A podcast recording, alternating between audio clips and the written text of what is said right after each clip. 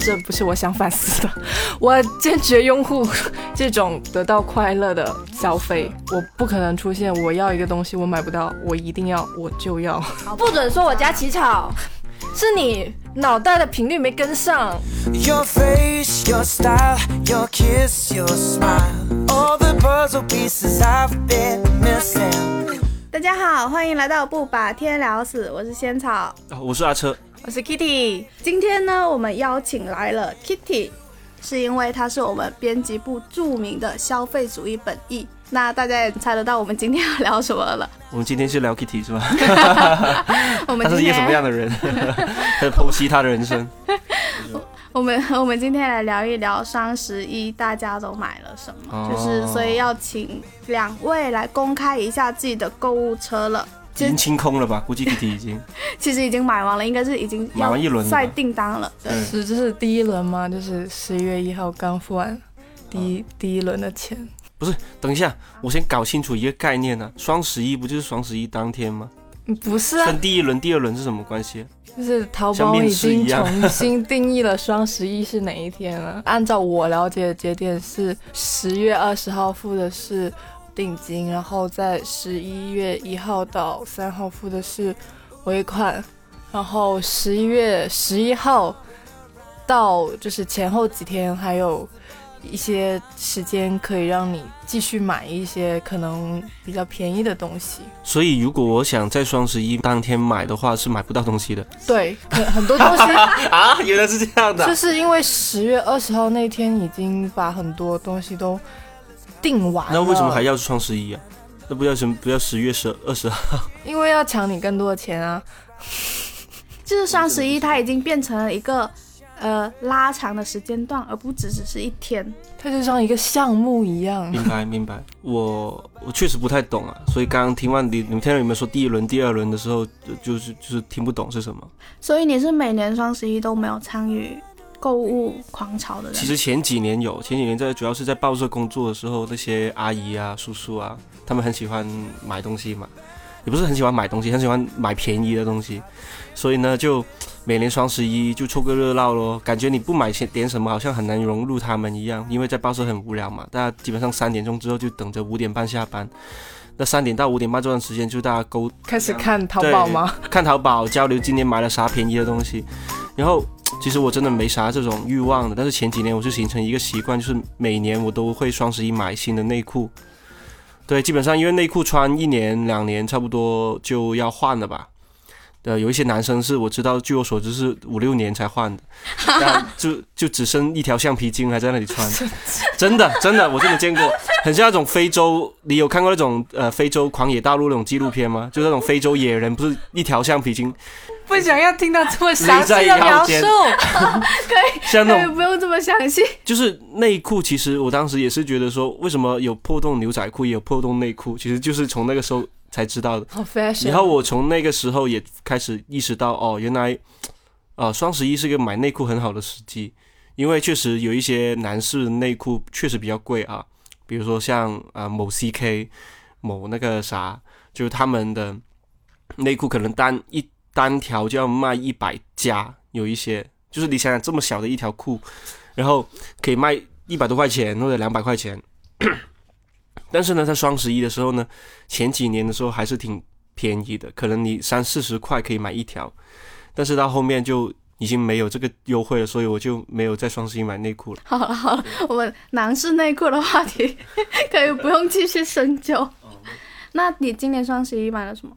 今年双十一唯一花的钱就是呃，女朋友想要买一个妆前乳，然后我我给她买单了，就是一个 CPB 的妆前乳。哦，很贵。呃，三百多吧。才才三百多吗？三百三百多啊，便宜的，就是它原价是五百多，专柜是五百多，然后不知道哪里搞来的三百多的链接，要让我付钱。哦，是你女朋友转发给你？是是是，肯定不是我专门买给她，我哪哪哪懂这些？那 Kitty 今年花了多少钱？这样子的，就是付。定金这种东西呢，十块钱、二十块钱或者一百块钱，你就会忘记了，其实你付过一大批 十块钱了。所以昨晚我在看我的那个付款记录的时候，我下意识的看到那个金额一千九百六十五，觉得咦，也没有很多嘛。但是我加上就是付的定金跟一些其他的，可能加起来就大概两千五左右。今年吗？这么少？那比我想象中少很多。你不知道他去年花了多少钱？去年花了多少？你去年花了多少？去年花了。九千九百六十三买了床，哦，那很正常，买了床，床都要两三千的吧？那个床是买去哪里的？呃，买回家，就是我家装修了一下。汕头家是吧？对，是这样的。那个床，因为我的房间原来的床，我睡的一直睡着的那张床是一米二的，然后我妈去年就突然说不行。今年你的房间就是装修，我要给你买一张大的床，以后你男朋友回来住才可以跟你一起睡。你家这么大，你你的床一米二？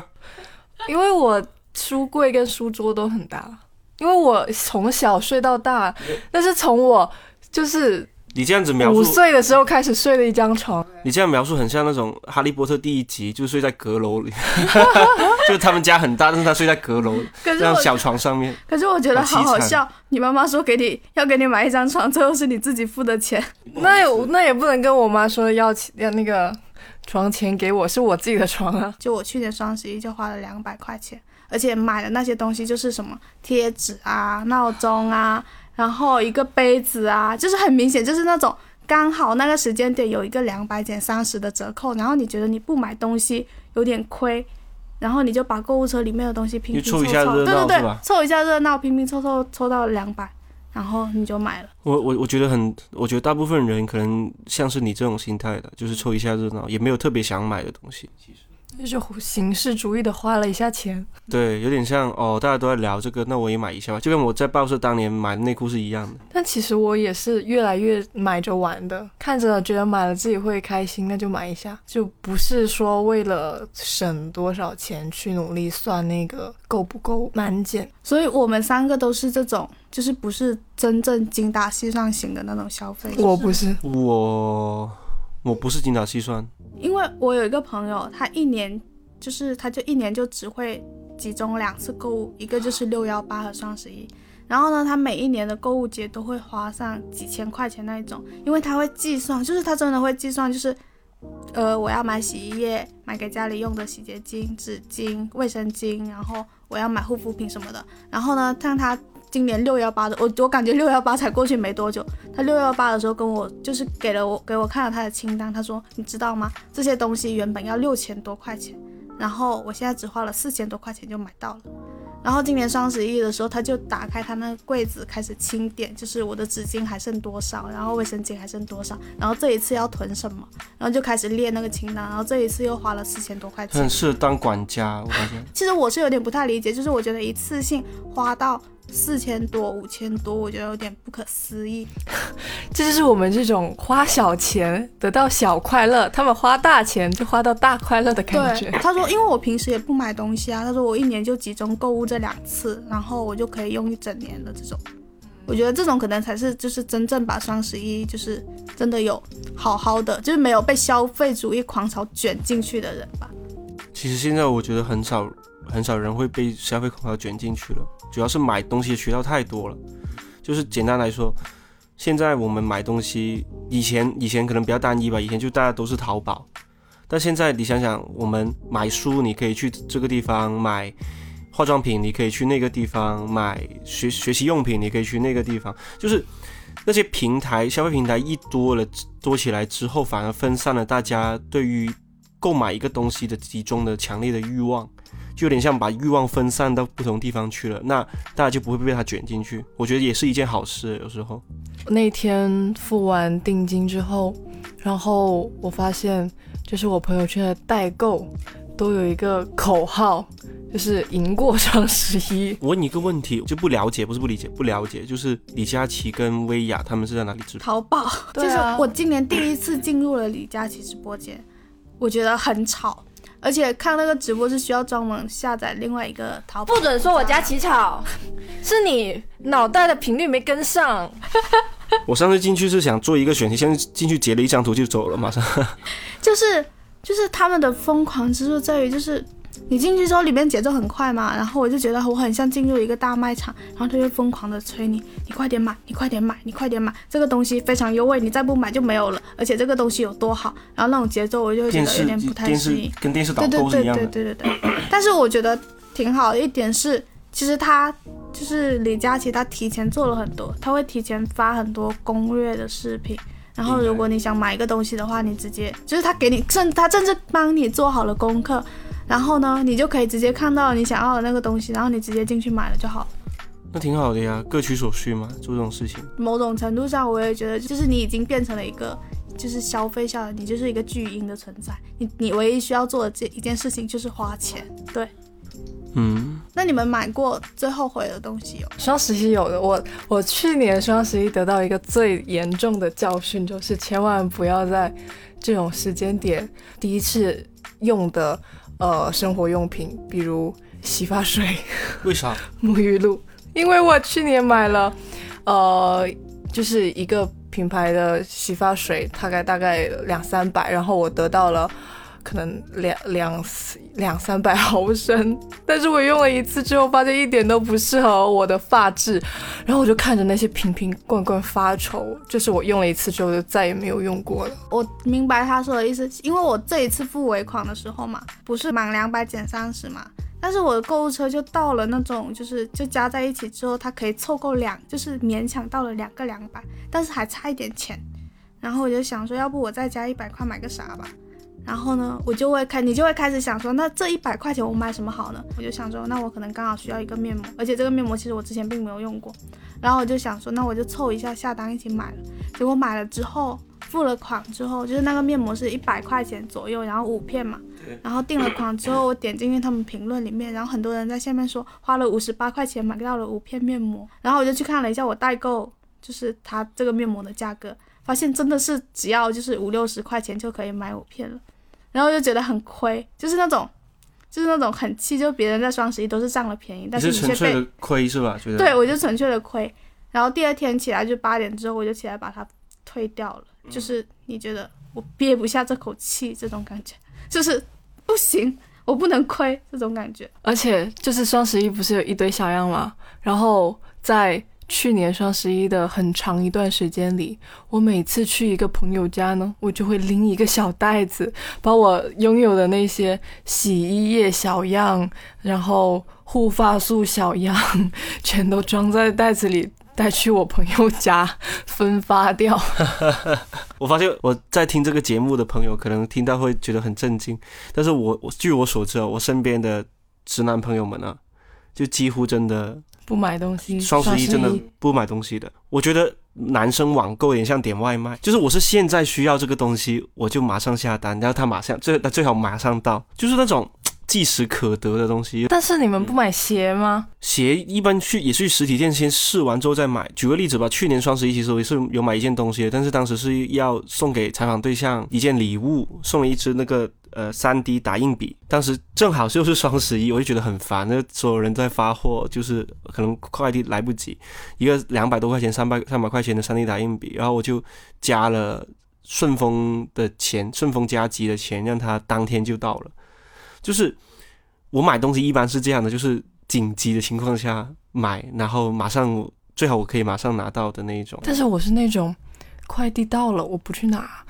然后我要等它全都到了，然后放在我家的一个就是角落里，就我看着哇，我有十二个快递可以拆，好开心呀！哦，这确实是一种心态哦。我发现了，我我发现了，我基本上淘宝买的东西都是买给别人的，我很少买给自己。就是上次播客有提到嘛，买洗衣机嘛，其实那个也算是网购，只是在线下挑好了货，在网上下单，通常都是这样子的。我然后给我妈买护肤品啊，给我给我们家里。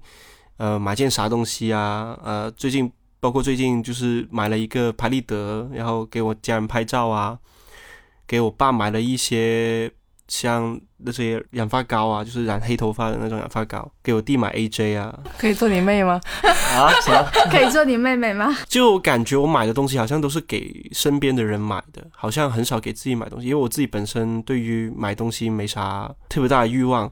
像可能是进了维权利之后。大家都会买电子产品嘛？可能是买电子产品会那个时候会有点比较狂热一点，就是哦，有个有个手表很很好玩，那买个手表；有个 iPad 很好玩，就买个 iPad。就就是，但是花这种钱当然也是开心的，只是事后你会觉得说，哦，嗯，也就那样，就是就是要买自己真正需要的东西，可能是我自己的一个小小的要求吧。就我发现，我近几年买的比较贵的东西，都是买给女朋友比较多吧。就比如说生日礼物这种，一次性可能花个呃几千块，那比如说戴森啊，或者是 iPad 啊这种。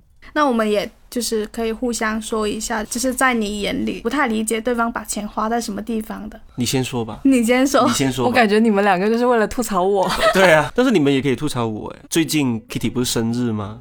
然后生意给他买了个封口机，就这玩意儿。作为收收到礼物的本人也非常不理解 为什么会收到一个这玩这玩意儿。我除了在车间里面看到过之外，在现实生活中我想不到任何的实用场景。哦，这可是你这个是吐槽生意的，是吐槽生意，但是我能理解生意，而且据说那玩意很贵。你先跟我说它可以应用在什么场景吧？封口机，食物，比如说牛肉啊，你那个密食袋不就可以了吗？那种密食袋不就可以封住食物了吗？而且那个十几块钱就有了。为什么我要帮生意回应？就是那种呃，比如说你今天吃了半包薯片，然后你还剩下半包没有吃，然后你就可以把那个袋子给它合上。它就会噔，你知道吗？你在宜你在宜家可以买一套二十块钱可以买一套用一整年。那我知道啊，而且那玩意儿送的呀，而且那个玩意儿很大，然后还要插电，然后还要就是就是。等他就是操作完成，据说那玩意是他自己很想拥有，然后他非常真心的觉得他要把他想拥有的东西送。那那我觉得这个就是送东西的逻辑了，就一定要送对方需要的东西，而不是送自己喜欢的东西。但我是我不是怪生意啊，我觉得这也是他送送礼物的哲学。但我觉得就是假如我收到这样的礼物。还挺那个啥的。我有很多朋友，就我很好的朋友林聪明，他也是这样子的。他所有他买的东西送给他朋友也好，他喜欢的人也好，都是他非常喜欢的东西。但是就是会，就是他他送的东西是这个东西很好，你一定要试它，你一定要拥有它。但其实大部分时候都是他自己想要但别人不想要的东西。不行，我要为大家证明，就是那种心情是可以理解的呀，就是是可以理解，但没有不能接受。每次希望生意听到这段话不要伤心。生意那天出门的时候可开心了，他说：“你知道吗？这个封口机就是就是是我那种自己一直很想要，但是我觉得我买了之后没什么，我可以送给他。” 我可以在圣诞节把封口贴送给他。然后我我说到这个，我我我想起了，我可能没没花多少那种奇奇怪怪的钱，但是我今年生是也不是也也生日嘛，然后也收到了一些礼物。我想想，哦，对我收到礼物还挺实用的，就是也没啥好吐槽的，像什么威士忌杯，呃，威士忌酒杯，威士忌，呃，咖啡，就是一些听起来拍立得箱。拍立得相机不是很意外的东西。呃，杯垫，跟 杯垫是跟杯子配套的是吗？对，书包，然后呃，衣服。哇，好实用哦！这很实用，我觉得我我和我身边的朋友都还蛮实用。那我觉得 Kitty 应该反思一下自己，是不是你身上具有某种不实用的属性？不，我觉得我虽然收到很多不实用，且就是我自己也买很多不实用的东西，但这不是我想反思的。我坚决拥护这种得到快乐的消费。每个人获得快乐的途径不一样嘛，消费是其中一种。嗯，就是我觉得那是我奖励自己的一种方式。我。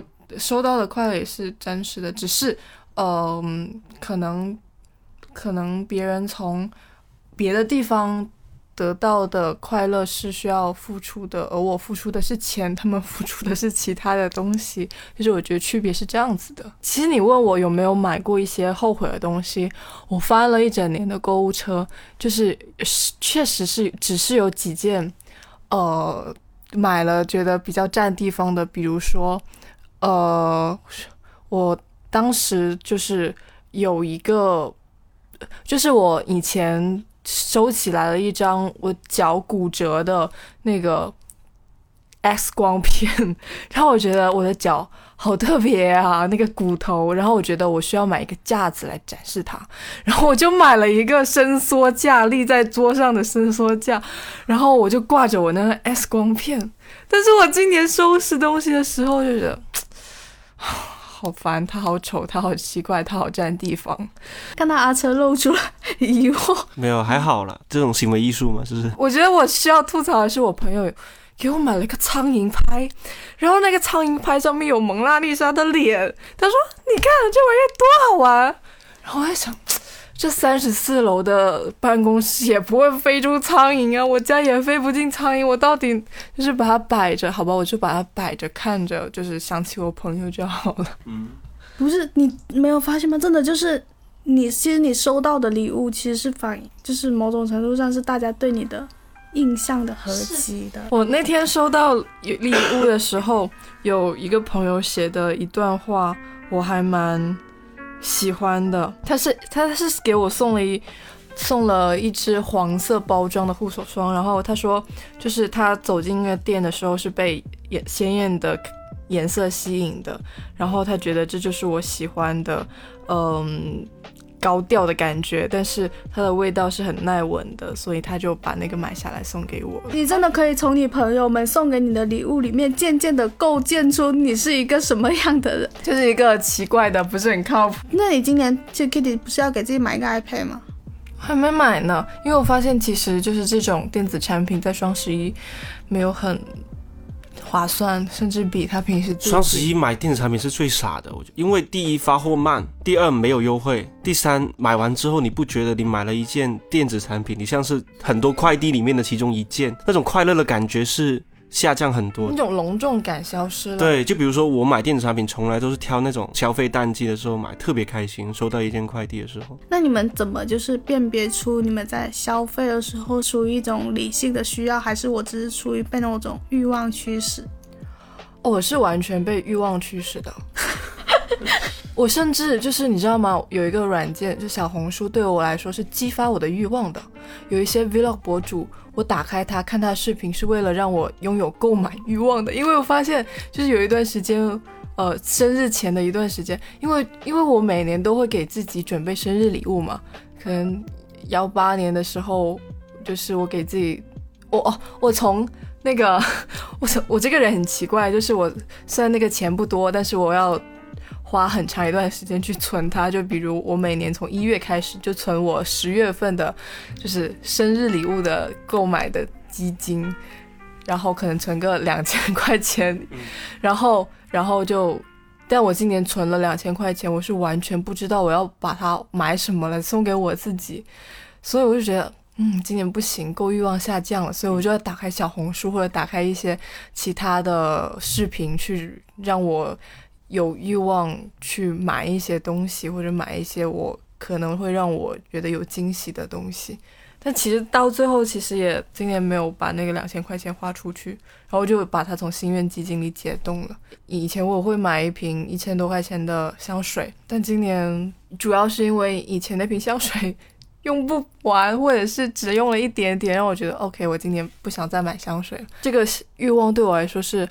很重要的，它某种程度上代表了我自己生活的热情，而且你是很坦然，就是你是接受这一点的，你不觉得它是坏的？我觉得它没有对错，它只是选择上的东西。因为我妈妈跟你同一天生日嘛，然后确实你们两个人从性格上是有点相似的，但是我一直觉得我妈妈是一个比较怎么说呢，在消费方面会比较理性的，呃，比较精打细算的一个。一个一位一位一位女性，对，那是因为她是你妈妈？不是不是不是因为她是我妈妈，是因为我从来不了解她，因为我平常是很少住顺德的家嘛，可能两个礼拜三个礼拜回家一次，所以我也很少打开我的衣柜，我回家也从来很少打开衣柜的。然后那一天我回去之后，突然间想找一个东西，打开我的我的一个衣柜，我衣柜还挺大的，有两面墙，就是那个类似于这种，打开之后。我惊呆了，怎么了？里面放满了我妈的衣服跟包包，而且每一件的颜色都不一样，很鲜艳，对吧？而且每一个包包我都没有见过，colorful，对吧？你仿佛只要在我房间门口挂一个牌子说时尚女装的话，一会有人过来进店选购的那种 那种感觉，你明白？你能想象出那种感觉吗？你能想象我有多震惊吗？因为我当时是想要挂两件衬衫，因为我没有我我没有衣架，我就是想想要摘掉两个衣架，结果发现全都挂满了，大概应该有我猜应该有五六十件衣服挂在那里，然后包包应该有七八个，我都没有见过，很少见他用，然后。我当时是惊呆了，因为在我印象中，我妈是很少花钱，而且非常精打细算的一个一个女性。但是在那一刻，就是我觉得哦，原来她压力也挺大的。就她有时候也是需要花钱，或者是买一些东西去去让自己开心吧。我那时候是这样子去理解她的这个行为。那我也没有问她说：“啊，妈，你为什么买这么多衣服？”我觉得这是她的钱，她爱花就花。我虽然我给他的家用有可能就是在这里面，对，但我觉得挺开心的呀，因为嗯，很开心他有一个自己让自己开心的渠道吧。我就是最怕大家，我最怕的一件事情就是大家都觉得自己的爸妈无欲无求，我觉得这是非常危险的一个想法。正是因为他们也是普通人，他们也是从年轻人变成现在这个样子的，就他们肯定有自己的欲望跟自己的数。想要想要的东西，只是他们很少跟你说而已。那我很开心，是我发现了他这方面的一个小小的欲望，这对于我来说是一件好事啊。你刚才不是说压力吗？其实我就是通过就我各种消费的行为来判断我这个人是不是处于压力之中。就像前天晚上，其实我也是等到半夜三点才睡觉，我一点可能就躺在床上了。然后因为我这个星期工作有点忙嘛，然后我其实当时就是。躺在床上，我我我不想睡觉，然后我就点开淘宝，开始就是开始搜，就是其实我没有任何消费的目的，但是我觉得我必须要买点东西，然后呢，我就从 JK 制服搜到了马甲，搜到了就是那种比如装盲盒的盒子，各种东西，然后又一一添加进购物车里面，但是我也没有买，因为就是我是觉得我很需要买一点东西，但是我没有一个真的让你。就是可以填充到你心里那个那个欲望的那种踏实的感觉，所以我就只是把它添加进购物车里面，但是也没有买。然后最后就是一直刷刷刷刷到三点，然后就还是很就是那种空落落的睡觉了。你买了就不空落落了？不是我，我以前买过，就是就是我知道，就是我当下买了它，其实我是知道我可能第二天醒来就会后悔了，而且我没有找到那个我真的很产生出那种。不，我要立刻买下它那种喜欢的感觉。那是你看的东西不行。可 是哦，我在刷的时候还有一种感觉，就是就是那个页面永远没有止境。对啊，就是我就发现他们，就我在想。他们这个东西是怎么设计的？你一旦输入一个关键词，整个世界在你面前展开。但是其实那是可以关掉的，就是我朋友手把手教我关掉了个性化推荐，但是我后来又悄悄把它打开。可是如果你是从中获得那种快感的话。倒还好，至少你是获得一点什么东西的。就是我整个过程，我是觉得我很空。就是那我觉得这种消费的快乐是不适合你的，你别消费了。你别消费了。还有一个就是，可能是因为我的热情曲线它是很快上涨，然后它又很快消失了，除非我立刻拿到那个东西，这种感觉。就是所以我是更喜欢那种线下购物型的人。然后我不是前一天在小红书上刷到三点没睡嘛？然后第二天起床去上班的时候，在楼下路过那个盲盒店。因为有一款我很喜欢的那个盲盒，我本来是就是我的平时清醒的状态下，我的消费是有规划的，我就想说这个盲盒我很喜欢，但是我这个月买盲盒的那个额度已经花完了，我要留着下个月发了工资之后再买。但是我那天早上去上班的时候，我真的觉得不行，我必须要买一个。然后也没有摸到自己想要的。对，然后我就买了一个，然后也没有摸到自己想要的，然后呢就很懊恼。然后到了午休的时候，要下又下去摸了一个。我觉得这种心态跟找男朋友是一样的，就 不行，我的耳朵已经用完了，再摸一个，发现不是自己喜欢的，然后又忍不住再摸一个，发现还不是自己喜欢的，是一样的。越迫切去寻找一个东西的时候，你就永远得不到它。是，就是这种这种感觉，就是它会一直留在我的记忆里面。就是你越就是你越迫切想要买一个东西。你越买不到它，我觉得我不是这样的，就是我没有，我不可能出现我要一个东西我买不到，我一定要我就要。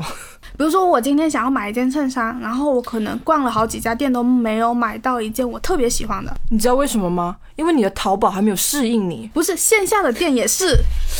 淘宝还没有适应因为，淘宝还不了解你。我们开始讨论人工智能的层面了，是吗？我的淘宝已经非常了解我，他会推荐，几乎会推荐每一件东西都是哦，我喜欢。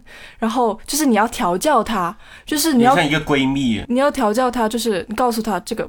就是如果你今天搜了奇怪的，就比如说我今天搜了一个，呃，料理剪，或者是搜了一个螺丝批之类的，因为因为我爸说他要那个。要要一把螺丝刀，然后让我买，然后我买螺丝刀之后，你就会发现你第二天会出现一些呃工具型的东西。这个时候你一定要把它从你的首页里清除出去。你要告诉他不是这样，我不是这样，我不需要它，你不要就是记忆一下。好真实哦，我觉得这个沟通真的非常真实。然后就是你要慢慢的培养他，让他了解你到底想要什么，而且。就是如果当你买顺手了，你就会发现啊，我今天的购物体验很愉快，一次性就能花掉两三百块钱，可能就是在别人听来就是很变态或者很畸形的东西。那我觉得你刚刚这种心态，不管是淘宝也好，小红书也好，很喜欢我吧？很真实。因为我最近有一件事情嘛，就是我去那个女朋友家，然后我我就那里打游戏。然后他就他在另外一边那里在玩手机嘛，然后就我打完一把游戏的时候，我就问了他一句你在干嘛？他说我在跟我的好朋友聊天。我说谁啊？他说小红书。这也太好笑了吧！我就想，就他很开心的跟跟我讲是小红书，然后我就我想说啊，好吧，就是 就是那种就是那种在那些我无法陪伴他的日子里，都是小红书在陪着他，我就觉得很开心，就是而且。我不知道你们有没有见过啊，反正我是第一次见，淘宝的购物车原来是可以满的。是啊，我经常满啊。我是真的不知道。啊，你不知道吗？对，因为我那天看了一眼他的购物车，加入不了购物车，我要得删一些我才能加入购物车。我说啊，你的购物车还能满的呀？而且其实你会看到不同的东西会过期的，会失效。我知道，失效。我的购物车从来没有超过五件，就是所以所以我不知道这个事情。这我觉得“失效宝贝”这四个字，真的好让人心疼啊。对呀，谁也曾就是曾是谁的失效宝贝，比如说那个谁跟那个谁。但我应该就是那种最多失效宝贝的人，他们会很伤心的。你这样对他们，因为我要买一件东西，其实我会纠结很久很久。就是我除了在线下购物当机立断之后，我网络购物是一个非常纠结的人。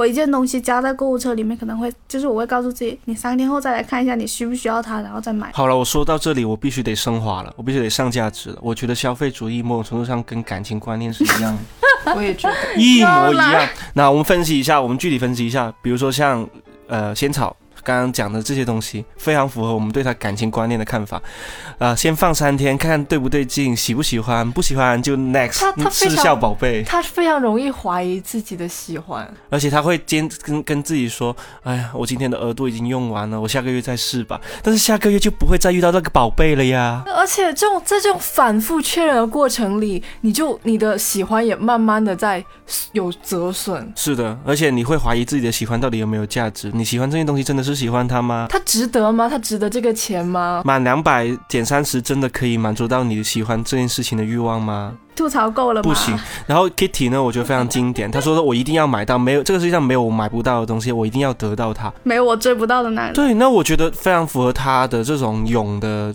个性嘛，就是就是喜欢就就去试。对吧？试不了再说，就是那种感觉。那我呢，我就非常实用主义了，没啥情趣，但是舍舍得花钱的人，就是很很喜欢为女朋友花钱，也不是很喜欢为女朋友花钱，很愿意。只是这件事情对于我来说没有那么没有那么纠结。但是那种购物的懒惰的程度，也就是验证了你女朋友对你的吐槽。是啊，就是有可能我会懒啊，或者说会比较的，有时候会比较佛吧。很佛系，就是没啥突然间想要的那种欲望。可以吐槽那个吗？就是你女朋友吐槽你，就是给她买的生日礼物都是公司楼下可以。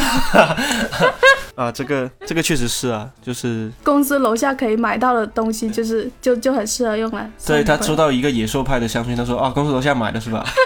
我在我所有生日礼物里面收到了一份礼物，是让我最觉得很重的。它虽然它只是一条围巾，但是你知道吗？那。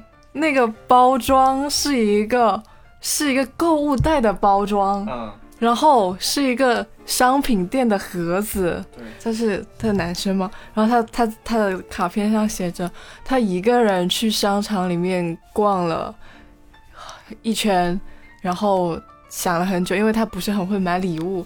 然后我觉得那种场景感对于我来说是很充足，会很很很有惊喜的。嗯。但是就像你 你去公司楼下买一件虽然它很贵的东西，嗯，就是我觉得在在在那之间那种心意是有不一样的地方。我觉得很中学生。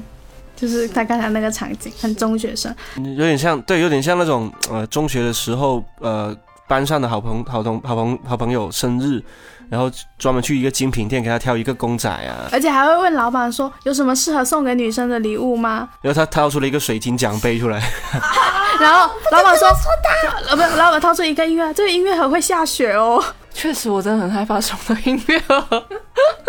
其实我想知道，说二零二一年的还有人是会送音乐盒啊、水晶球啊这种这种东西吗？呃，你不是有一位朋友，他的那个前男友在这个抖音上买了一堆小礼物给他吗？哎，这里真的想说一下，就是男生想要送女朋友礼物的时候，最好不要去抖音、快手这些平台上搜女朋友喜欢什么，真的很建议你们去小红书上搜。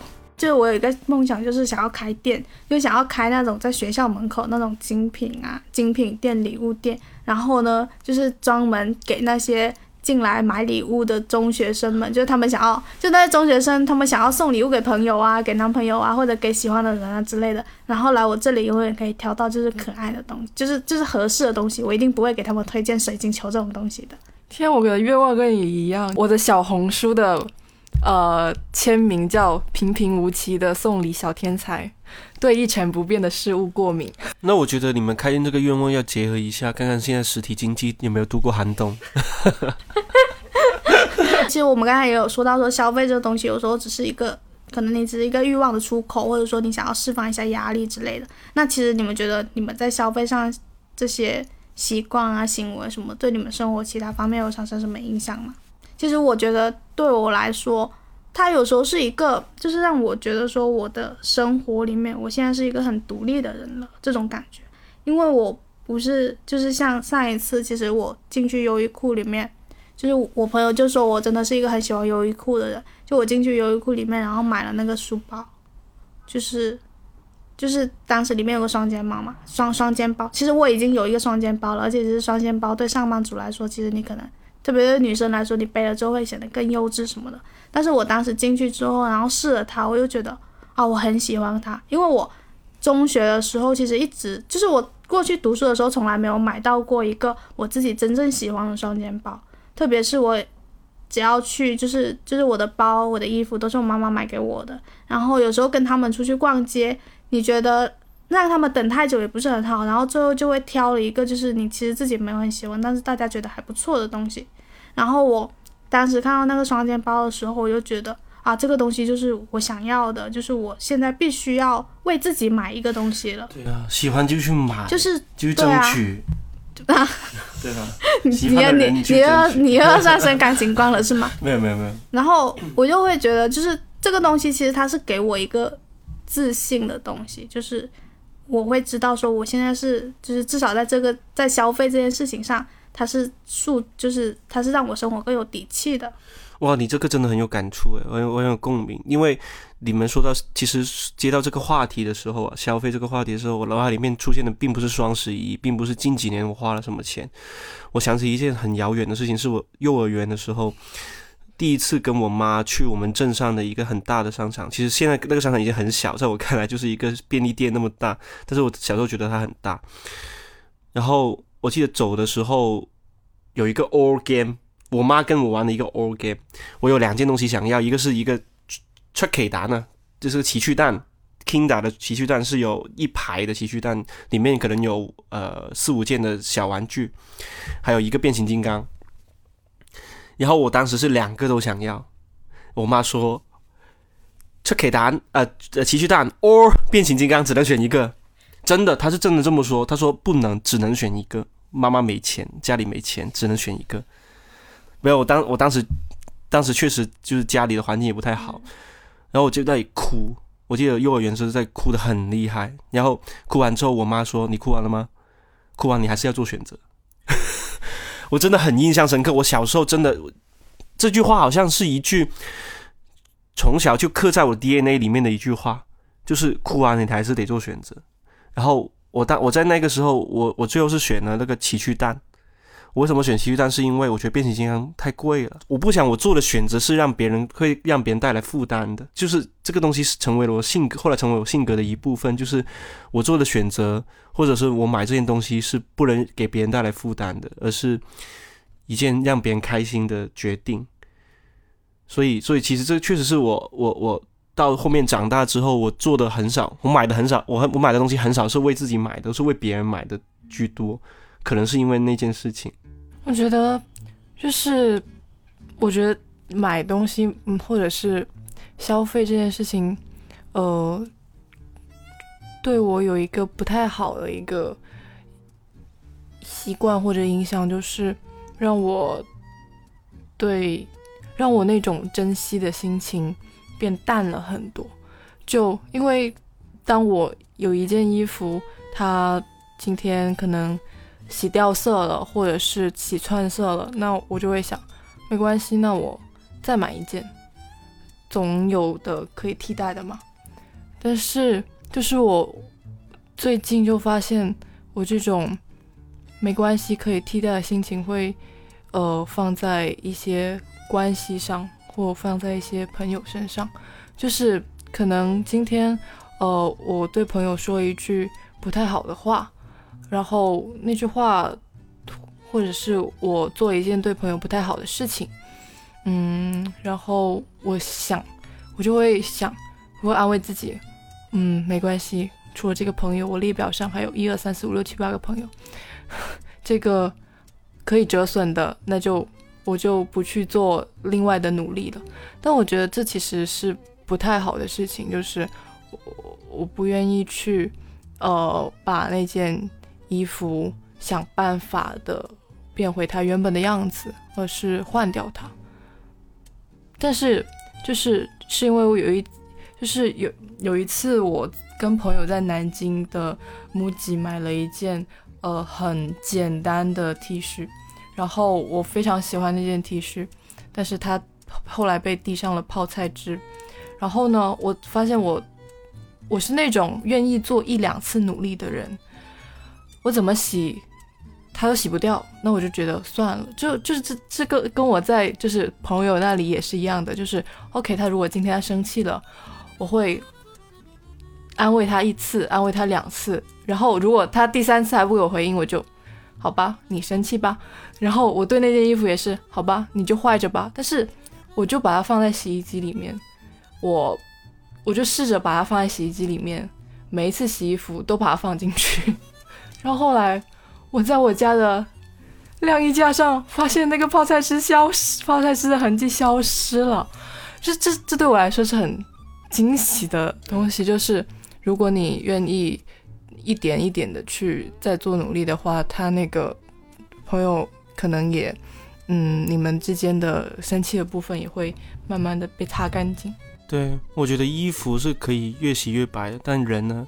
就有点难了，和人的隔阂有时候很难消除。我觉得我对这件事是很很乐观的，就是我我是在于我愿不愿意去做，我愿不去消除，而不是在于那个隔阂难不难。但是很好啊。但是你很乐观的一部分是，你还觉得说它是可替代的，就你觉得我还有还有一二三四五六，对，还有的选。但是我的我我的那种悲观的心态就是 OK，这就是我的命吧，就是我就是它在这个时候坏掉了，它在这个时候不能用了。或者这个人在我在这个时候消失了，这就是就是我，就是我必须要面对的事情。然后这就是这就是生活的安排。哎，我觉得洗衣服其实是一种哲学。我发现我以前我以前从来不用洗衣袋的，就是为什么我以前从来不用洗衣袋？是因为我的衣服颜色都一样，就是不是黑就是白，所以黑黑黑跟黑洗，白跟白其实绝对不会染色。但是我近几年可能是。就是出来工作之后买的衣服颜色开始变多了嘛，就是红橙黄绿青蓝紫都有。我开始发现会染色之后，然后呃，就是朋友的建议下，我就买了洗衣袋，然后再去洗的时候，我每次就把不同的衣服装进一个洗衣袋，扔进一个洗衣机里面洗的时候，就心里面就有一种感觉哈，就是以前在圈子里面人都是人都是相似的人，说我们之间不需要。隔阂就不需要有一条边界，嗯，但现在好像不同形不同形状的人进入了一个圈子之后，好像大家互相之间得要拥有一些边界，才不会沾染到对方身上的颜色，就有点这种感觉，就是这种很莫名其妙的一种小小的思考，就是好像就是用洗衣袋，当我们开始用洗衣袋，就是我们在我们在这种在社会里面开始有边界感的时候，有一种有一种这种感觉哈。可是洗衣袋是用来防止创色的吗？不是用来防止打结的吗？差不多吧，都有有防串色，有防串色的洗衣袋。好，那我们最后一个 ending 话题就是分享一下今年买的最值的东西。听众朋友们，他们想要有那种购买的欲望，想要填充的人，可以分享给他们。就是我觉得我今年买的比较值得的一个东西是一个胶片机，然后它它没有很贵，它大概五百多块钱。然后呢，它跟就是它跟我觉得胶片机跟相机或者跟拍立得是有很大区别的，就是它不是马上可以得到的，就是很多时候买一些东西其实是获得及时的快乐嘛，但是胶片它其实，嗯，它你是可以控制你获得快乐的呃时长的。然后我像我可能是半年前买的。但是我用了大概四五卷胶卷，我会在今年结束前把它洗出来，就是就就是它会像我一年的一个回忆的盲盒一样，我已经不太记得我当时拍下了什么，我拍下了什么样的朋友，拍下了什么样的景色，留下了什么样子的故事，但是我可以在呃两个月以后得到一份关于今年的所有的呃。事情的一个全面的一个回忆，就是在这个胶片机里面。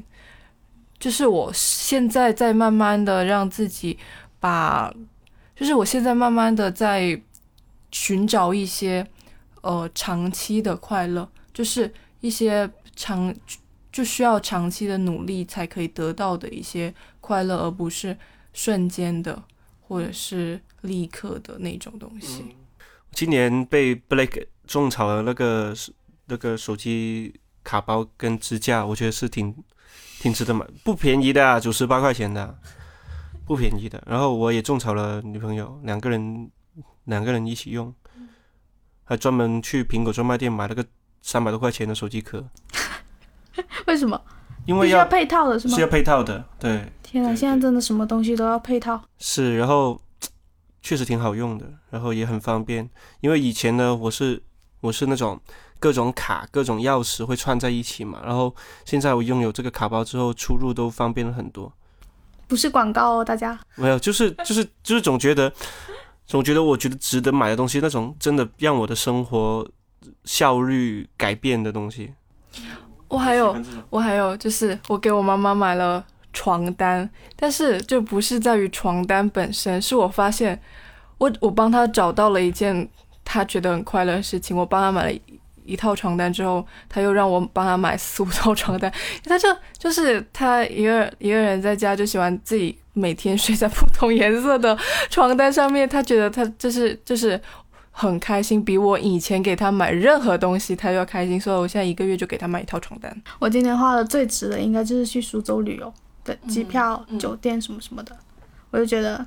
我以后每年都要给自己规划一次一个人出去旅游。一早就应该要了。对啊，就是太快乐了吧！就是这一笔钱是真的是让我觉得我花的特别。去去玩是最开心的，去玩，而且去玩你不会那么心痛。对，就是一个人出去，然后感觉我以后就是我这次，因为这是我第一次出门旅游嘛，然后订机酒的时候，其实我觉得很麻烦，因为我很讨厌这些，就是我很讨讨厌这些很琐碎的事情。